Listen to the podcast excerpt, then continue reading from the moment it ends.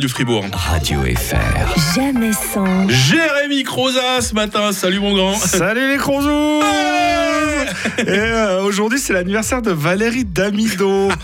Mais vu qu'on se badigeonne de pourtour auriculaire droit avec le bout du manche du pinceau de l'indifférence, je vais laisser place à l'info.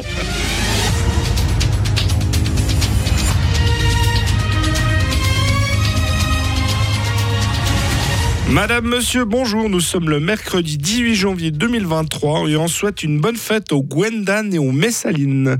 Dicton du jour, entre le 10 et le 20 janvier, les plus contents sont les drapiers.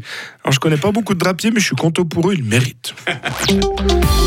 Une femme de 104 ans, amoureuse d'un quinquagénaire, a été dépouillée par celui-ci. C'est triste, hein, elle qui avait mis de côté pour quand elle sera à la retraite. La Suisse n'a jamais installé autant de panneaux solaires qu'en 2022. Heureusement qu'il y a le réchauffement climatique, ça fait plus de soleil. Jean-Baptiste Monnier, la star du film Les choristes, rejoint Demain nous appartient. C'est génial, hein, il va passer du mec des choristes à mec des choristes qui est dans Demain nous appartient. Éric Zemmour condamné à une amende pour injure raciste. Quoi? Éric Zemmour serait raciste? Alerté par Europol, la police française a démantelé la plus importante fabrique de cigarettes de contrebande à ce jour. Et je pense qu'il y en a qui arrivent encore à dire Eux, mais Dieu, c'est la merde qu'ils doivent mettre là-dedans. Deux gardiens suisses devraient vivre une belle promotion. Ils vont avoir la nationalité argentine Dans une annonce, le fisc jurassien a proposé un job à 170%. Ah ouais. Bon, ils doivent tellement s'emmerder pendant les temps libres, je jure. en Allemagne, une actrice porno vit dans la peur après avoir tourné dans une église. Elle pourra aussi tourner au purgatoire.